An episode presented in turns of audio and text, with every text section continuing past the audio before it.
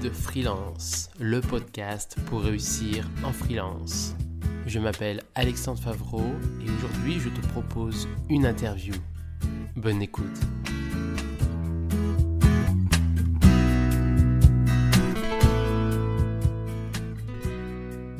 Bonjour Alexis Menkela, ça fait longtemps que j'essayais de t'interviewer et je te connais assez bien dans le sens où on ne se connaît pas, mais j'ai lu euh, ton livre et j'écoute ton podcast régulièrement, on en parlera et je suis content qu'on puisse euh, se parler. Bah écoute, merci pour l'invitation. C'est vrai qu'on a un peu tardé à trouver une date et c'est de ma faute, donc euh, je suis ravi de, bah, qu'on puisse un, petit, un petit peu prendre le temps d'échanger sur ton podcast. Eh bien, on va commencer.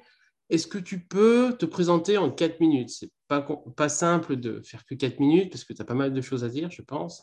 Mais est-ce que tu peux te présenter en 4 minutes? Bien sûr. Alors moi, du coup, tu l'as dit, euh, je m'appelle Alexis, j'ai 28 ans. Aujourd'hui, donc là, en 2022, alors on enregistre le podcast, je suis le fondateur de Tribu 1D. Tribu 1D, c'est quoi? C'est un écosystème de contenu pour accompagner eh bien, euh, les, les freelances, les aspirants freelance, celles et ceux qui veulent se lancer euh, en freelance, sur toute la partie business de leur activité. Donc, je mets de côté la partie compétences métiers que chacun et chacune a pour me concentrer vraiment sur la partie business. Donc, ça on parle de positionnement, d'offres, de vente, comment est-ce qu'on vend euh, ses services, comment est-ce qu'on se market, comment on pilote un projet, etc. Et donc, dans tout cet écosystème-là, il y a euh, un podcast qui s'appelle Tribu 1D, il y a une newsletter, il y a des contenus sur euh, LinkedIn, Instagram, des conférences. Et puis, plus récemment, en 2021, donc l'année dernière, j'ai sorti mon premier livre qui s'appelle Freelance, l'aventure dont vous êtes le héros aux éditions Erol, qui est d'ailleurs à ce jour, j'ai eu mon éditeur il n'y a pas si longtemps que ça, en passe bientôt de devenir un best-seller France. Encore quelques mois euh, ou une petite année, et puis, euh, puis je pourrais officiellement le dire. Et puis j'ai aussi un programme d'accompagnement sur trois mois, en petite promotion, on appelle ça les bootcamps, où tous les cours sont en live euh, pendant, trois mois sur toute la partie structuration d'activité. Voilà ce qui m'occupe 95% de mon temps. Et puis je continue aussi à vendre quelques prestations freelance en B2B, parce que c'est de là que je viens et c'est ce que je faisais avant de créer Tribu mes premières missions freelance, elles remontent à 2017. Donc je continue d'accompagner quelques boîtes. Alors euh, je peux pas, je peux pas me permettre de, prendre beaucoup de missions, mais euh, je continue de le faire pour, bah, tu vois, appuyer ma crédibilité, accompagner aussi moi-même d'autres indépendants parce que bah, je connais toutes les problématiques et je continue de les vivre au quotidien avec mes propres clients. voilà un petit peu, je pense avoir fait 4 minutes ou 3 maximum. Je pense que c'est bon. Et justement, alors, tu aides les freelances et tu as encore une activité de freelance et tu t'étais lancé en freelance. Pourquoi tu t'es lancé en freelance et pourquoi maintenant tu aides les freelances? Alors, pourquoi est-ce que moi je me suis lancé en freelance? Il y, a, plusieurs raisons à ça. Je te dirais que la première raison, c'était que j'avais pas forcément eu une très très bonne dernière expérience euh, en CDI qui, aurait pu mieux se passer. J'en avais un peu ras-le-bol de euh, euh, qu'on m'impose des règles, que ce soit des règles pour aller au travail, des règles pour faire tel ou tel sujet, que les objectifs changent tout le temps, que je dois dire toujours oui à mon manager que je, pour le coup, trouvais incompétent sur la partie marketing. Et je voulais m'extraire de ça et j'avais un peu deux scénarios. C'est-à-dire, soit je retrouvais une nouvelle entreprise dans laquelle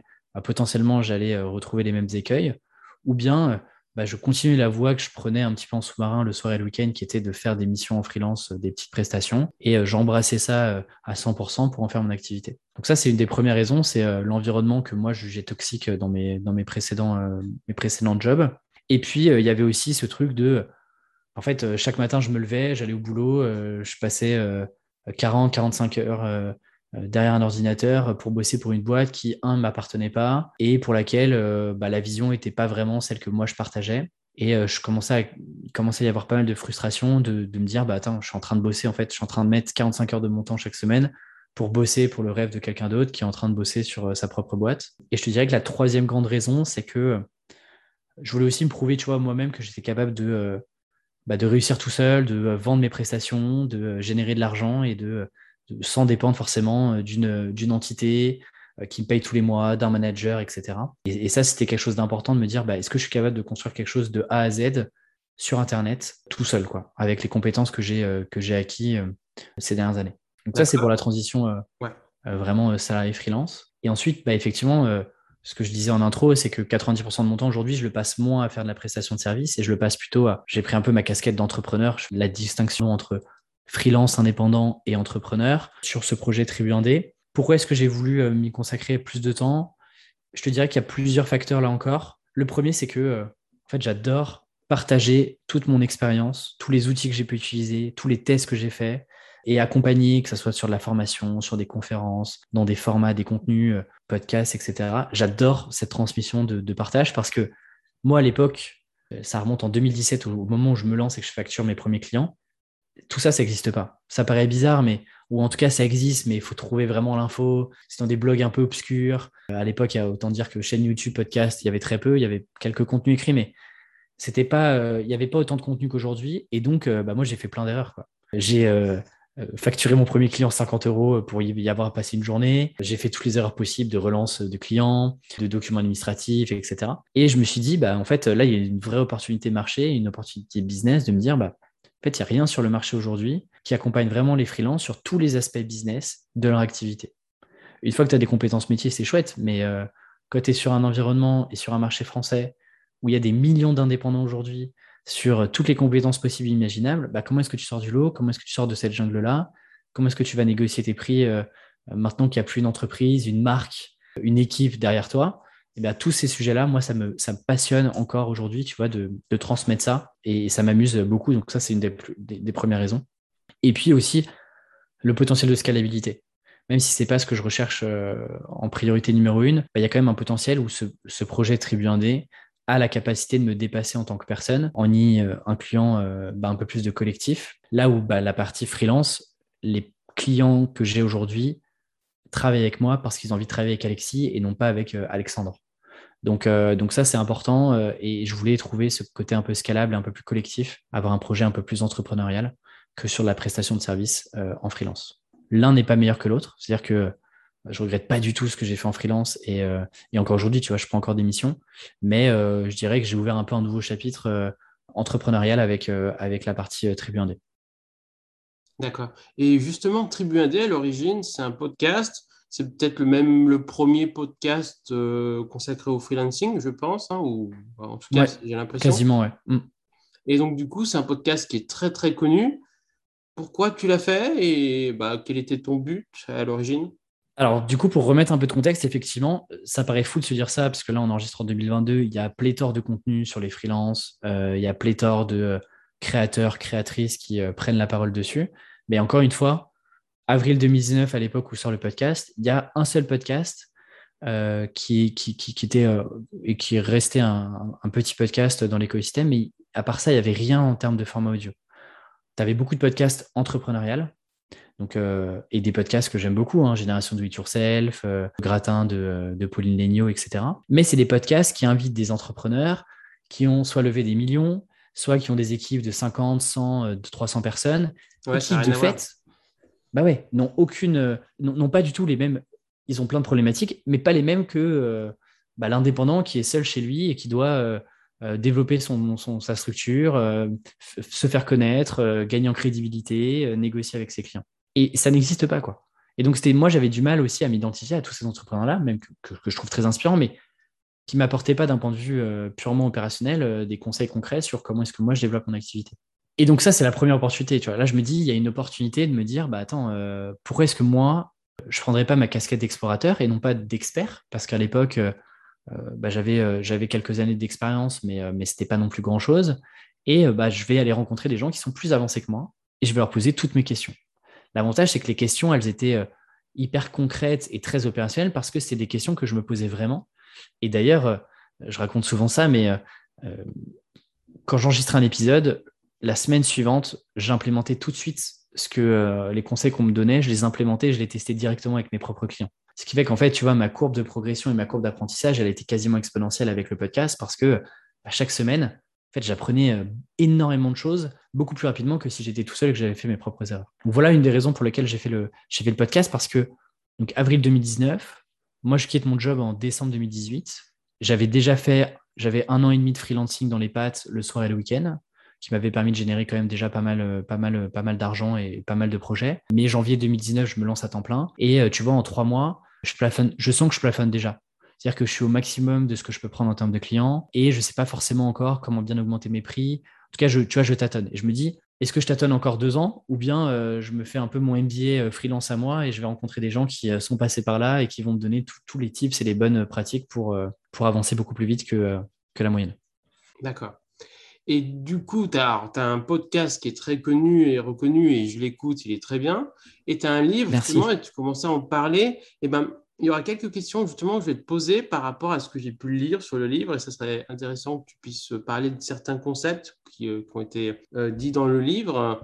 Par exemple, le premier concept, c'est est-ce que tu peux parler des trois piliers pour devenir un freelance incontournable qui fait partie de, de ce qui est écrit dans le livre Est-ce que tu peux en parler euh, bah, quelques minutes Ouais, j'espère que tu as autant apprécié le livre que le podcast, Alexandre. Les deux. honnêtement, euh, j'apprécie euh, tous tes contenus. Donc, euh, oui. Bon, bah, c'est gentil. Effectivement, le livre, ça a été pour moi l'occasion, là où je donnais beaucoup la parole à d'autres invités sur le podcast, le livre, ça a été l'occasion parfaite pour moi d'enfin coucher par écrit toute ma philosophie business et toutes les méthodologies que j'ai essayées, qui ont fonctionné ou que j'ai vues ailleurs et qui, bah, que j'ai moi-même implémentées. Et ce livre-là, et donc toute la pédagogie et euh, toutes les stratégies business que j'applique via Tribu 1D, elles sont regroupées autour de quatre piliers. Effectivement, tu parles de trois piliers, puis parce que le premier pilier, c'est le fait d'avoir des compétences métiers. Entre nous, ça paraît euh, évident. Je peux te dire que c'est pas si évident que ça euh, pour beaucoup de gens. Donc ça, c'est la partie compétences métiers. Et puis ensuite, tu as trois piliers que moi j'appelle les trois piliers business, qui en fait ensuite consolident l'ensemble de la méthodologie que moi j'applique avec Tribu 1D, que ce soit dans mes contenus, dans le livre, dans des conférences, dans, des, euh, dans les programmes de formation que je propose, etc. Le premier, c'est d'augmenter sa jauge de crédibilité. Pourquoi? Parce que moi, je considère que ta réputation en tant que freelance est un, c'est pas le seul, mais c'est un des facteurs clés de succès. Qu'est-ce qui rentre en compte dans une jauge de crédibilité? C'est bah, ton niveau d'expertise, c'est-à-dire depuis combien de temps euh, tu euh, as développé la compétence que tu es en train de vendre à des clients, quelles sont tes expériences personnelles, les projets que tu as pu faire et professionnels, quelle est l'audience qui est réceptive à tes messages et puis le réseau que tu t'es construit autour de cette compétence-là, et quelle a été la valeur perçue, c'est-à-dire qu'en ont pensé tes premiers clients, des prestations que tu as pu faire, quels ont été les résultats, comment est-ce qu'ils ont apprécié travailler avec toi, etc. Donc ça, c'est le premier pilier, la partie jauge de crédibilité. Le deuxième pilier, c'est ce que moi j'appelle des partenaires stratégiques. Alors j'aurais pu parler de réseau, mais ça va encore plus loin que de réseau parce que les partenaires stratégiques sont tes clients, tes alliés, c'est-à-dire euh, d'autres copains freelance euh, qui font les mêmes compétences que toi ou qui ont des compétences complémentaires, mais ça peut être aussi ta famille, ton ancien réseau professionnel euh, quand tu étais en CDI, en stage, en alternance, à l'école, etc., etc. Pourquoi? Parce que beaucoup, beaucoup, beaucoup de missions viennent du réseau qu'on se construit petit à petit. Moi, je dis souvent, le freelancing, c'est un business de confiance. C'est un business de confiance et donc, bah, forcément, quelqu'un qui est recommandé, si tu viens de la part de quelqu'un, ou bien euh, des missions que tu signes avec ton réseau plus ou moins proche, ou même un réseau que tu construis au fur et à mesure de ton activité, tu as beaucoup plus de chances de bien vendre et de vendre plus facilement aussi. Donc ça, c'est le deuxième pilier de la partie partenaire stratégique. Et puis ensuite, le troisième pilier, business, qui est bah, savoir vendre. Donc c'est euh, maîtriser les grands principes de la vente. Et je considère que ce troisième pilier-là, pour moi, c'est le plus critique des, trois qu'on a évoqués. Euh, c'est le plus critique pour la majorité des freelances. Pourquoi? Parce que la réalité, c'est que les gens, malheureusement, ne sont pas à l'aise pour vendre. Les gens ne sont pas à l'aise pour plein de raisons, parce qu'on leur a jamais appris à vendre, parce que euh, bah, c'est pas forcément naturel pour tout le monde de, de mettre des prix et de parler argent euh, avec des gens qu'on connaît pas forcément. Et donc généralement ce qui se passe c'est que bah, beaucoup bégayent un peu face aux clients quand il faut parler prix et budget, du coup bah, sous price et bah, finalement euh, la, conclusion est toujours la même. C'est des gens qui font des missions, mais leur business n'est pas rentable et ils peuvent pas en vivre. Donc ça, c'est vraiment pour moi le pilier le plus critique qui est bah, comment est-ce que je maîtrise les grands principes de la vente sans devenir un vendeur à la Jordan Belfort et le Wall Street euh, complètement fou, qui arnaque euh, et, qui fait beaucoup de bruit. Mais comment est-ce que on peut utiliser quelques principes de manière intelligente pour réussir à développer un, business qui est, qui est tenable financièrement parlant? Donc voilà un petit peu les trois piliers qui sont résumés. Moi, j'aime bien dire un bon freelance, c'est avant tout un bon technicien business. C'est-à-dire que c'est un technicien, il y a le mot technicien, c'est-à-dire quelqu'un qui a des compétences et qui a une expertise métier, mais qui est aussi capable de comprendre le business de ses clients, de se mettre à la place de ses clients et de faire preuve d'empathie pour bien comprendre quel est le problème, comment est-ce que vous allez pouvoir le résoudre et combien tout ça, ça va coûter et sur combien de temps. D'accord. Ben, pour intervenir sur ce sujet, alors je t'ai fait parler sur ce sujet parce que dans le livre, ça fait partie des parties qui me semblent être les plus importantes parce que moi, ça fait sept ans que je suis euh, freelance et euh, que je vois mm freelance. Et euh, c'est essentiel ces trois éléments. La première chose, la crédibilité en améliorant son image, en étant plus connu, reconnu, etc. C'est essentiel, c'est pas facile à faire. Ensuite, le réseau, c'est pour moi le plus important. Pour moi, pour réussir en freelance, il faut vraiment développer son réseau. C'est pas facile, notamment pour pas mal de freelance. Et la prospection, la troisième partie, savoir vendre, c'est ce qui est le plus dur pour un freelance. Je vois énormément de freelance et c'est très dur parce que la plupart des freelances ne sont pas formés euh, en marketing et encore moins en mm. commercial. Et ils n'ont pas forcément la mentalité de quelqu'un qui arrive facilement à vendre parce que ce sont souvent des techniciens. Alors, je ne vais pas stéréotyper, hein, mais il y a beaucoup de techniciens qui sont très bien dans, leur domaine, très bons dans leur domaine, mais qui ont du mal à vendre. Et quand on est freelance, c'est la principale difficulté, c'est qu'il ne suffit pas d'être très bon dans son domaine pour réussir. Il faut être un bon vendeur. En tout cas, en tout cas il faut savoir vendre sa personnalité, sa personne et euh, bah, ses prestations. Et j'ai vu passer des gens qui étaient très bons techniquement dans ce qu'ils faisaient et qui se plantaient totalement en freelance, et d'autres, entre guillemets, qui étaient beaucoup moins bons, mais parce que c'était des bons commerciaux, arrivaient euh, à vendre et à, réussir en freelance. Donc la partie, je suis bon technicien, c'est bien. Bon mm. être bon dans son domaine, c'est très bien, mais ça ne suffit pas en freelance. C'est pour ça qu'il faut améliorer sa notoriété, développer son réseau et savoir vendre. Et ça, euh, c'est essentiel. Et, d'ailleurs, tu sais que, et, ça se confirme, regardez, euh, juste ouvrez LinkedIn et regardez un petit peu euh, qui sont les freelances euh, qui font le plus de bruit, qui sont les plus visibles. C'est pas toujours les, meilleurs techniciens. Hein. Oui. les, les freelances qui gagnent le mieux leur vie aujourd'hui, la plupart sont pas sont pas les meilleurs techniciens. Moi, par exemple, j'ai aucun problème à dire à mes clients que je suis sûrement pas le meilleur copywriter. En revanche, et pourtant, je facture parfois 5 à 10 fois plus cher que, la, que beaucoup de copywriters. En revanche, je leur garantis un certain nombre de résultats. C'est-à-dire que tu n'as pas obligé d'être un ultra expert pour garantir des résultats à un client. Et surtout, le client, je vais l'accompagner de A à Z et je ne vais pas le lâcher. Et c'est aussi ce que recherchent tes clients.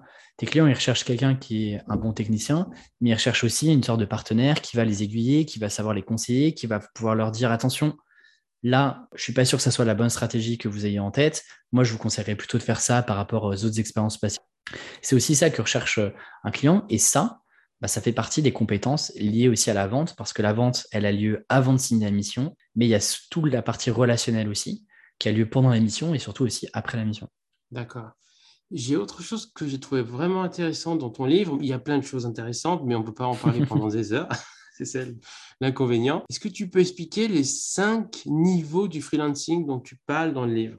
Ouais, les cinq euh, niveaux du freelancing. Alors, euh, euh, rendons à César ce qui est à César. C'est inspirer, c'est pas copié, mais c'est inspiré d'un marketeur que j'aime beaucoup, qui s'appelle Seth Godin, qui est euh, peut-être le gourou marketeur euh, euh, monde. Et je vous conseille, je vous recommande vivement tous ses livres. Et il parlait effectivement de ces cinq niveaux de, de, freelancing. Alors, je les ai remaniés un peu à la sauce parce que bah, tu t'en doutes, mais aux US aux États-Unis, c'est pas toujours les mêmes modèles et donc on peut pas simplement répliquer ce qui a été fait ailleurs.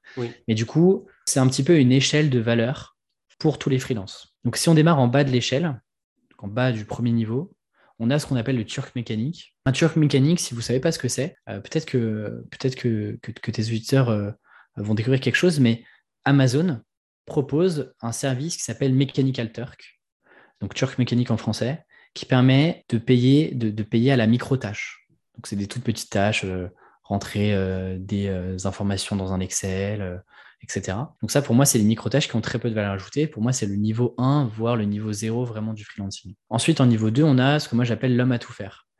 Euh, l'idée, c'est euh, souvent des prestations ultra généralistes. C'est par exemple, je fais du marketing digital, mais on ne sait pas vraiment. Il y, a, des milliers de branches dans le marketing. Ça va du SEO, SEA, du social ads, du ghostwriting, du copywriting, euh, de la lead gen, l'acquisition. Bref, je ne vais pas tous les faire. Bon, bah, l'homme à tout faire, c'est je vais faire du marketing digital, donc je vais pouvoir faire un peu d'ads, un peu de plaquettes, un peu de, community management, etc. Niveau 3, on a l'artisan. L'artisan euh, bah, commence, lui, à avoir une bonne réputation sur son travail. C'est généralement là où situe beaucoup, beaucoup de freelance. Il a un carnet de commandes. On vient le voir aussi pour euh, bah, son savoir-faire qui commence à être euh, connu dans son petit écosystème. Niveau 4, on a l'artiste. L'artiste, comment est-ce qu'il se différencie notamment de l'artisan? C'est parce que euh, on vient chercher souvent lui et non pas quelqu'un d'autre. Là où l'artisan, bah, l'artisan menuisier qui s'appelle Jean ou euh, Michel, peu importe, parce qu'on sait qu'il a un savoir-faire qui est reconnu. L'artiste, euh, il a une approche un peu plus unique, avec des méthodes de travail spécifiques, avec des résultats spécifiques aussi, par exemple, sur une niche ou un secteur d'activité particulier. Et enfin, on a en dernier niveau la superstar, qui est globalement, j'aurais pu appeler ça la référence, ou le numéro 1, ou la numéro 1. C'est globalement là où l'une des références sur votre thématique. Donc, je sais pas si par exemple je prends, je prends le copywriting qui est ma spécialité, eh bien, c'est bah, les cinq gros copywriters sur la thématique B2B en France, par exemple. Voilà un petit peu les cinq niveaux de freelancing. Moi, je trouve, je trouve ça intéressant de faire l'exercice de se dire de manière très honnête où est-ce qu'on se situe, parce que ça permet aussi de mettre en place un certain nombre de stratégies. On n'a pas le temps de les détailler, mais, mais j'en parle dans le livre, de dire, OK, en fonction du niveau dans lequel je me situe, comment est-ce que je passe? Si je suis au niveau 2, ça sert à rien de vouloir tout de suite passer au niveau 4 en artiste, mais plutôt de se dire bah, comment est-ce que je peux passer du niveau 2 qui est l'homme à tout faire à au niveau 3 qui est plutôt un niveau, ce que moi j'appelle artisanat. Il y a aussi autre chose dans ton livre qui s'appelle euh, les trois modèles pour trouver des clients. Est-ce que tu peux en mhm. parler? Bah, Écoute, ça va, être, ça va être très rapide, tu me diras si tu veux que je détaille, mais pour moi, il n'y a, pas 40 000 manières de trouver des clients en freelance. L'idée, c'est surtout pas de construire une énorme machine avec des process, de l'automatisation dans tous les sens, parce qu'encore une fois, on est sur un business de confiance, on est sur un business de service, on est par définition sur un business qui n'est pas scalable et qui nécessite de notre temps. Donc, on n'a pas, on le voit vite, 3, 4, 5, 6 clients, 7 clients, et puis ensuite, euh, globalement, l'agenda, il est complètement, il est complètement full. Donc, ces trois modèles-là, euh, dans l'ordre, parce que moi, c'est ce que j'ai fait, c'est ce que beaucoup ont fait, c'est ce que je préconise, et c'est comme ça que je construis toute la, pédagogie euh, de Tribu Indé pour les freelances. Le réseau, on en a parlé tout à l'heure, tu as rappuyé dessus. Effectivement, le réseau est clé. Qu'on ait un réseau ou pas avant de démarrer, c'est clé. Euh, en tout cas, de, de, le, de le nourrir et de le développer. En deux, la partie prospection. Beaucoup trop de freelances ne font pas de prospection, ont peur de faire de la prospection, alors que c'est ce qu'il y a de plus efficace en tout cas, ça fait partie des choses les plus efficaces et surtout sur lesquelles on peut avoir rapidement des résultats. Et c'est comme ça que moi, j'ai trouvé euh, certaines missions bien ciblées euh, pour, sur des boîtes sur lesquelles je voulais absolument travailler parce que avoir ce logo ou avoir travaillé pour telle et telle boîte de secteur-là m'ouvrait des nouvelles portes. Et donc, plutôt que d'attendre que ces boîtes un jour découvrent ce que je fais, bah, en fait, c'est euh, bah, je prends le taureau par les cornes et puis je les contacte de, moi-même. Et puis, le troisième, le troisième modèle, qui est une stratégie un peu plus long terme selon moi, qui est la création de contenu. Pourquoi est-ce que je dis que c'est une stratégie, je la mets en troisième position et que c'est une stratégie de long terme? C'est parce que bah, généralement, et c'est, c'est malheureusement ce que je vois beaucoup, c'est que c'est souvent la première stratégie qui est appliquée par la plupart des freelances. De dire, bah, je me lance en freelance, euh, je vais me faire un super plan de contenu euh, éditorial sur six mois où je vais créer du contenu. Bah, résultat, euh, il n'y a toujours pas de clients qui rentrent et donc au bout de six mois, j'ai toujours pas encaissé un seul centime. Donc voilà un petit peu les, les, trois, les trois modèles dans l'ordre. Réseau pour aller choper ses premières missions, prospection pour aller euh, cibler des, entreprises précises avec lesquelles vous avez vraiment envie de travailler. Et puis la partie création de contenu, vous pouvez démarrer au démarrage, euh, mais qui ne doit surtout pas vous prendre tout votre temps marketing et qui a un enjeu un peu plus long terme parce que bah, euh, ça met beaucoup plus de temps aussi à, pour, y, pour y voir un effet positif parce que bah, y a beaucoup plus de monde, c'est assez aléatoire, on ne contrôle pas forcément qui va exactement regarder ou écouter tel épisode de podcast ou lire tel post LinkedIn, etc. J'avais une autre question. Alors, comme tu aides d'autres freelances à réussir, quelles sont les principales erreurs que tu trouves chez beaucoup de freelances que tu aides les, Je sais pas, les trois principales euh, erreurs que tu vois? Hmm, Bonne question. Je te, dirais que le premier, c'est que. Alors, tout à l'heure, on a parlé de vente. Il y a, un peu je trouve qu'il y, a un peu de deux profils. Il y a à la fois les profils qui ont peur de vendre et donc qui n'osent pas, et du coup, qui n'ont pas forcément la bonne posture euh, lors d'appels clients, etc. et qui, euh, bah, malheureusement, sous-price leurs prestations ou n'arrivent pas à, signer des clients. Et il y a l'autre catégorie à l'opposé qui sont un peu, moi je les appelle les freelances américains. Pourquoi Je vais m'expliquer? C'est des freelances qui, euh, pour moi, sont un peu matrixés par tout ce qu'ils lisent sur LinkedIn et ailleurs, et qui, euh, globalement, veulent avoir des prix ultra premium dès le début, veulent quasiment braquer leurs clients euh, dès leur première semaine en ayant des prix ultra premium, en, ayant, en, étant hyper sélectifs sur, sur leurs clients, sur le type de mission qu'ils veulent prendre. Et je trouve que beaucoup aussi, maintenant, ont tendance à faire un peu la fine bouche niveau client, alors qu'ils ont tout à construire en freelance et qu'il n'y a pas de crédibilité encore qui est qui est là et c'était un des piliers dont on a parlé, etc. Ça, c'est une des erreurs. De se dire, à l'inverse des personnes qui n'osent pas vendre, de ne pas être non plus trop confiant, euh, alors qu'on on, arrive sur un nouveau marché, on arrive sur un nouveau business qu'on ne connaît pas alors qu'on a été salarié ou, euh, qu'on sort d'école, et qui veulent jouer un peu à l'américain en ayant euh, des prix ultra élevés. C'est parfois ce que je vois, bah, par exemple dans le bootcamp, où parfois il faut calmer un petit peu les ardeurs et commencer un peu plus bas, quitte à augmenter progressivement, mais, mais de calmer un peu plus. Moi, dans les freelances que je vois, et j'en ai vu passer énormément, je vois surtout la première version, hein, qui ont du mal à vendre, hein. dans la grande, grande majorité, moi. Ouais, bah, je peux te dire que j'en connais quelques-uns qui, euh, qui, sont dans la, qui sont dans la deuxième catégorie et qui ont toujours aussi du mal à vendre parce que bah, pas de crédibilité et pas les arguments derrière Ouais, pourquoi pas, tu vois, avoir des prix euh, premium dès le démarrage, mais du coup, il faut être extrêmement solide derrière sur ses références, sur sa crédibilité, euh, sur ses arguments, etc. Deuxième erreur que je vois aussi souvent, c'est euh, pour des freelances qui commencent à développer leur activité, ont quelques clients, ont quasiment toute leur journée qui sont pris sur des missions clients et qui s'arrêtent de vendre même lorsqu'ils sont bookés sur des missions. Ah oui. et typiquement, moi, c'est aussi une erreur que j'ai faite au, démarrage où j'avais plus de temps disponible et donc j'ai arrêté de vendre. Et donc, il y a ce creux d'activité une fois ah que bah, l'émission elle, se termine bon, bah, qu'est-ce que je fais? Bah, En fait, il faut relancer la machine et ça prend toujours un peu plus de temps. Et donc, ce creux-là, si on veut mieux le gérer, toujours continuer à vendre. Et vendre, ça veut dire quoi? Ça ne veut pas dire euh, faire des propositions commerciales. Ça veut aussi parfois simplement dire je crée des conversations en asynchrone, je fais des visios avec d'autres freelances, avec euh, des partenaires potentiels, des agences, des, des entreprises qui sont dans ma cible. Ça, c'est le, deuxième, la deuxième erreur que je vois. Euh, juste pour intervenir rapidement, je vois souvent cette erreur-là, notamment comme j'organise des événements entre, entre freelance, notamment à Lyon. Je vois souvent des gens qui, je les vois quand ils n'ont pas d'activité, je les vois plus pendant très longtemps et ils reviennent quand ils me disent bah, j'avais plein d'activités, donc du coup, euh, je faisais plus de réseau. Là, j'ai moins d'activités ou j'ai beaucoup moins d'activités, il faut que je relance tout ça je les vois quelque temps. Ils galèrent pendant un temps à retrouver et une fois qu'ils ont retrouvé, ben, ils arrêtent je les vois plus pendant un temps, ils reviennent. Et à chaque fois, ils perdent du temps et à chaque fois, ils perdent de l'argent parce qu'ils ils devraient continuer à faire du réseau. Exactement. Mais ce n'est pas un réflexe. Et, et, moi, je dis souvent, mettez, mettez en place une liste d'attente pour, pour des clients qui, pour lesquels vous ne pouvez pas les prendre aujourd'hui, en fait. Beaucoup de clients, malgré le fait que les projets sont urgents, etc., en fait, tu te rends compte qu'il y a beaucoup de clients qui sont capables d'attendre trois semaines, un mois, un mois et demi avant de travailler avec toi parce que le projet, s'ils ont vraiment envie de bosser avec toi, ils se débrouilleront pour le décaler. Tu. Moi, je dis souvent, euh, personne sauve des vies, en, tout cas encore moins dans, le secteur d'activité dans lequel je suis. Il n'y a pas de projet qui, euh, qui est ultra, ultra urgent à tel point qu'on ne peut pas le décaler de 15 jours. Et je te dirais, si j'en trouve un troisième, la solitude qui est très liée du coup au réseau et à ce que tu, à l'exemple que tu connais euh, tout à l'heure, c'est que, bah, tu vois, typiquement, si je prends mon cas personnel, les trois premiers mois avant de lancer le podcast, les trois premiers mois à temps plein sur le, en freelance, bah, j'étais finalement assez, assez seul. Et je trouve que c'est pas toujours simple à gérer. Et on peut vite se retrouver un peu dans sa bulle à bosser de chez soi, euh, dans son salon ou, euh, euh, ou, sur la table de la salle à manger, et finalement ne pas rencontrer d'autres freelances qui vivent potentiellement les mêmes situations, les mêmes réflexions, les mêmes doutes aussi qu'on peut vivre.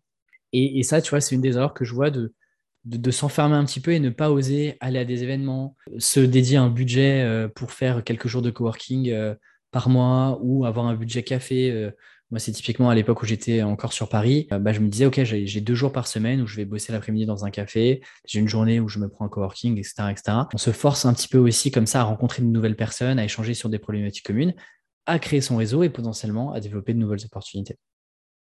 Oui, pour intervenir, c'est toujours pareil, le réseau, alors, j'ai beaucoup d'événements physiques que j'organise et je vais moi-même à d'autres événements que je n'organise pas. Et je dis souvent que le réseau, c'est important pour trouver des clients, c'est important pour trouver des partenaires, des prescripteurs, des personnes qui vont te recommander, mais c'est aussi important pour euh, ne pas être seul et aussi pour avoir plein de conseils. Et donc, ça en fait partie, oui, il ne faut pas rester tout seul dans son, chez soi, dans son bureau chez soi à, mm. cogiter.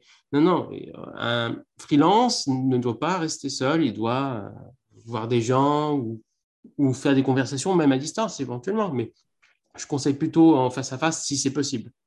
Bien sûr, quand c'est possible. Et puis aujourd'hui, la visio aussi a simplifié, et puis le Covid a simplifié beaucoup de choses, mais, mais c'est vrai que c'est important d'être toujours dans, de dire, OK, voilà, comment est-ce que je peux rencontrer une nouvelle personne Voilà, ça matchera plus ou moins avec certaines personnes, mais c'est pas grave. Est-ce que tu aurais autre chose à dire aux freelance, un conseil ou quelque chose de particulier à dire aux freelance? J'ai détaillé euh, trois erreurs. Peut-être que je peux donner trois conseils euh, pour, euh, pour clôturer un petit peu le, notre échange. Premier conseil que je donnerais, c'est vraiment de s'intéresser aux autres et aussi être soi-même intéressant. s'intéresser aux autres, ça paraît encore une fois, j'ai l'impression de dire quelque chose qui est ultra basique, mais qui est malheureusement euh, trop peu commun et trop peu partagé par beaucoup de freelances. Oui. Je le redis, freelancing, c'est un business de confiance. Ne pas voir aussi euh, chaque personne à euh, un apéro, à une soirée sur LinkedIn comme des portefeuilles sur pattes. Créez de la confiance, intéressez-vous aux autres avant de vous intéresser à leur portefeuille.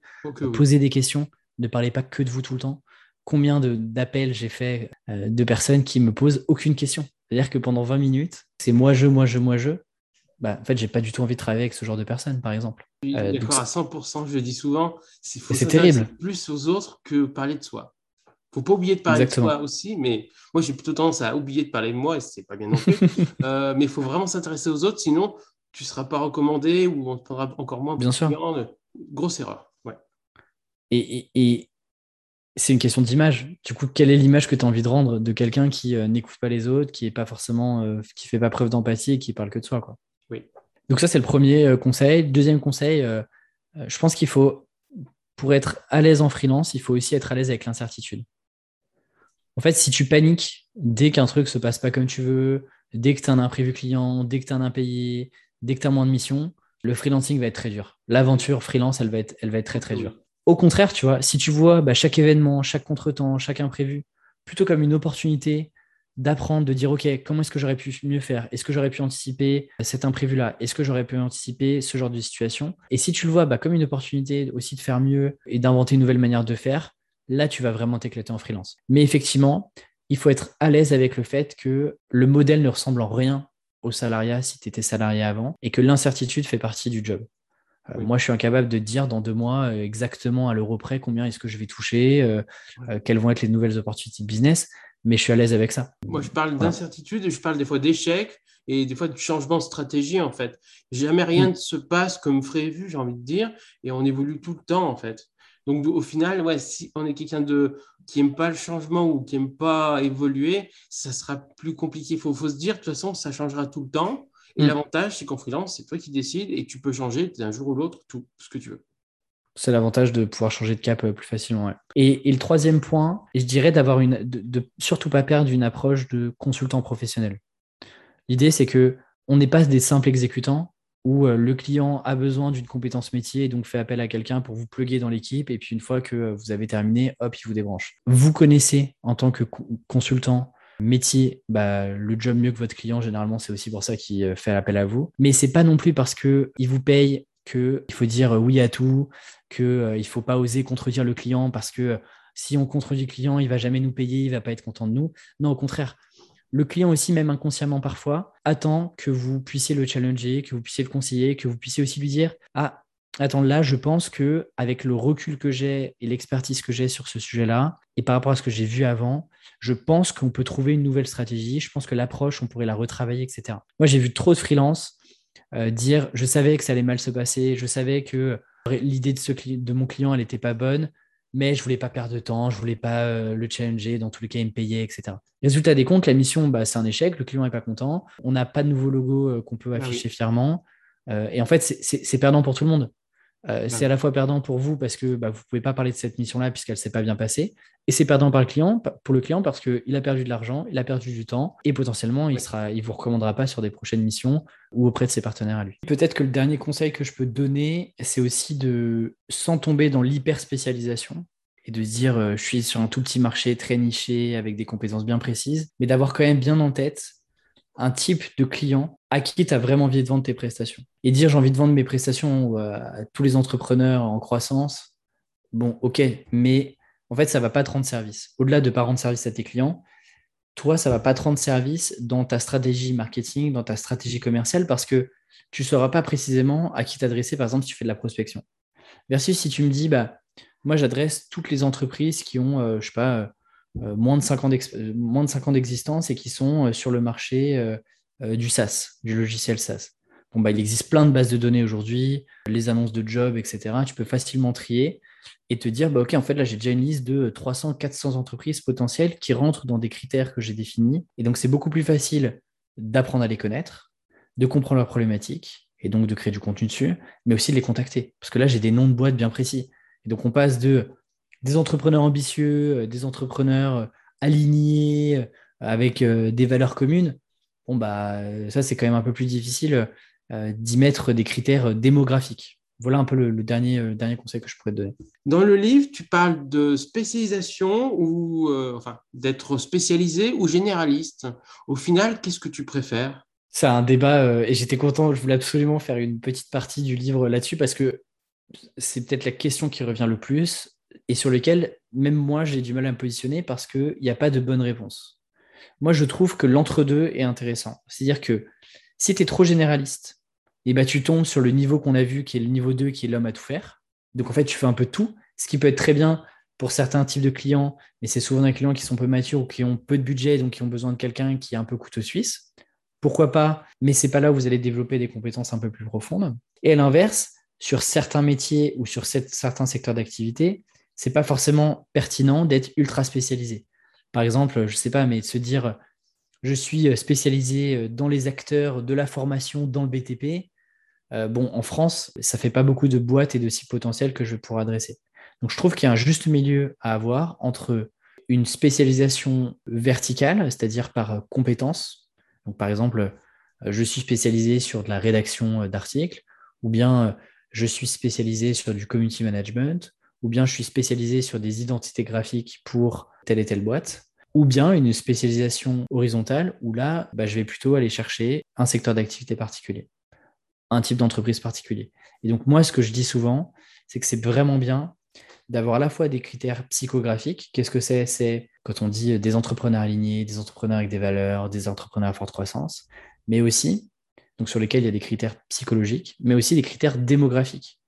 Des critères qu'on peut rentrer dans une base de données, qu'on peut rentrer sur un LinkedIn, dans les filtres, etc. De dire, bah, c'est des boîtes qui ont combien de salariés? Parce qu'une boîte qui a 10 salariés ou 50 d'un point de vue marketing, par exemple, ou d'un point de vue logistique, ou d'un point de vue RH, bah, ce n'est pas du tout les mêmes problématiques. Et donc, bah, en tant que freelance RH, on ne va pas y répondre de la même manière si à une boîte qui a 10 personnes ou bien qui a 50 personnes au sein de l'entreprise. Voilà, de trouver un juste milieu, je pense que c'est bien. Avec le temps, bah, moi, je conseille d'aller vers de la spécialisation. Pourquoi? Parce que bah, c'est là où vous allez pouvoir augmenter beaucoup plus vite votre crédibilité, vous focaliser sur des compétences métiers précises et donc créer une barrière à l'entrée et donc créer une différenciation par rapport à des freelances qui seront plus généralistes ou des agences digitales qui seront beaucoup plus généralistes. Et c'est là aussi, bah, plus vous êtes spécialisé, plus vous allez vous permettre aussi d'avoir ce rôle d'expert. Et donc, qui dit rôle d'expert dit votre valeur et votre temps vaut plus cher. Et donc, vous êtes capable de facturer beaucoup plus cher aussi que quelqu'un qui est généraliste. D'accord je voulais qu'on parle de ça parce que moi, je, je, me focalise beaucoup sur la spécialisation en vue de mes sept ans d'expérience. Et ce n'était pas vraiment ce que j'avais identifié tout de suite et ce que je souhaitais faire tout de suite. Hein. Mais de mon expérience et d'expérience de beaucoup de freelance, j'ai vu que la spécialisation avait énormément d'avantages. Alors, tu l'as pas mal dit également, en fait, au final, mais la spécialisation, d'une part, permet de plus se rappeler de toi. Moi, je sais quand je faisais du réseau, et j'en fais énormément, au début, je me disais consultant euh, web marketing. Et, et, très rapidement, je me suis spécialisé en SEO, mais j'avais un peu peur de dire consultant SEO et je mhm. continuais à dire consultant web marketing. Les gens avaient du mal à se rappeler vraiment de ce que je faisais et à chaque fois, ils me demandaient, mais en fait, tu fais quoi? Parce que le web marketing, bah mm. c'est généraliste. Du moment que je me suis décidé à dire que j'étais consultant SEO, les gens se rappelaient beaucoup plus de moi et je paraissais beaucoup plus crédible pour le référencement naturel. Bien sûr. Et étrangement, en fait, ce n'était pas étrange. On me recommandait beaucoup plus. C'est pour ça que je, dis souvent que la spécialisation, ça te permet d'être plus mémorisable pour les gens. Les gens vont se rappeler de toi, parce qu'il faut, c'est bête, hein, mais les gens, ils aiment bien te mettre dans des cases. Ils ne voient pas une ou seule, deux personnes quand ils font du réseau, ils en voient plein. Donc, quand tu es dans une case, les gens se rappellent plus de toi. Donc, déjà, il y a ça. Ensuite, quand tu es spécialisé, on se dit, il est meilleur qu'un autre dans le domaine où il est spécialisé et ça paraît logique, et dans la grande majorité des cas, c'est vrai. Donc, du coup, la mm. spécialisation, alors après, le seul inconvénient, et tu l'as dit, c'est qu'il faut bien spécialiser. Se spécialiser dans un domaine où il n'y a pas de débouché, une cible ou une niche de, de cible qui est trop petite ou qui ne correspond à aucun besoin, là, tu te plantes, évidemment. Donc, il euh, faut, faut, faire attention. Mais je, prends toujours, la, méta... je prends toujours la métaphore du restaurant, c'est-à-dire que tu as envie de manger une pizza qu'est-ce que tu fais? Est-ce que tu vas dans euh, la pizzeria de ton quartier qui fait des très bonnes pizzas, qui est toujours euh, remplie de monde et qui propose 10 euh, pizzas maximum à la carte? Ou bien tu vas aller dans un resto qui fait des pizzas, des burgers, des salades, des plats végés, des glaces, des desserts? Qu'est-ce qui te donne le plus confiance? Tu as envie de manger une pizza. Ton, ton, besoin il est identifié, je veux manger une pizza. Bah, généralement, le choix de la raison nous fait aller vers un restaurant qui fait que des pizzas et non pas 40 euh, 000 euh, autres plats euh, qui n'ont rien à voir avec les pizzas. Oui, et, pour aller plus loin, c'est la même chose. Les gens, ils recherchent. S'ils recherchent une pizza, ils ne connaissent pas les restaurants, et c'est souvent le cas en freelance, ils ne connaissent pas les, les freelances, ils, vont chercher une pizzeria. Donc, ils vont aller directement vers pizzeria. Et si tu es noté mm. comme pizzeria, là, ils vont aller te voir. Si tu es un restaurant euh, basique qui fait un peu de tour, bah, du coup, ils vont pas penser à toi. Mais, Exactement. Voilà, c'est pour ça que je dis souvent la spécialisation et je vois beaucoup de gens dans mes événements et je, les conseille souvent sur la spécialisation. Je vois des fois, par exemple, des graphistes qui se disent graphistes ou des photographes qui, sont, qui se disent photographes, mais qui font de tout. Des graphistes qui font de tout. Euh, et du coup, bah ouais, mais tu fais quoi euh, le... Moi-même, je vais oublier ce qu'ils font. Bien sûr. Et je ne vais pas les recommander non plus parce qu'ils sont trop généralistes. Mm. Donc, euh, Exactement. c'est essentiel la spécialisation pour moi. Tu parais plus crédible, tu es plus mémorisable et tu parais plus compétent. Exactement. On arrive euh, à la conclusion. Bah écoute, on a été quand même bien complet. je pense que j'espère que les auditeurs et auditrices qui nous écoutent ont pris des notes pour repartir avec, euh, avec des pistes de réflexion, des clés sur lesquelles euh, potentiellement travailler sur euh, les prochains jours et les prochaines semaines. Bah, merci Alexis Minkela pour toutes ces informations. Bah, merci à toi Alexandre. Et ton temps. Au revoir. Au revoir.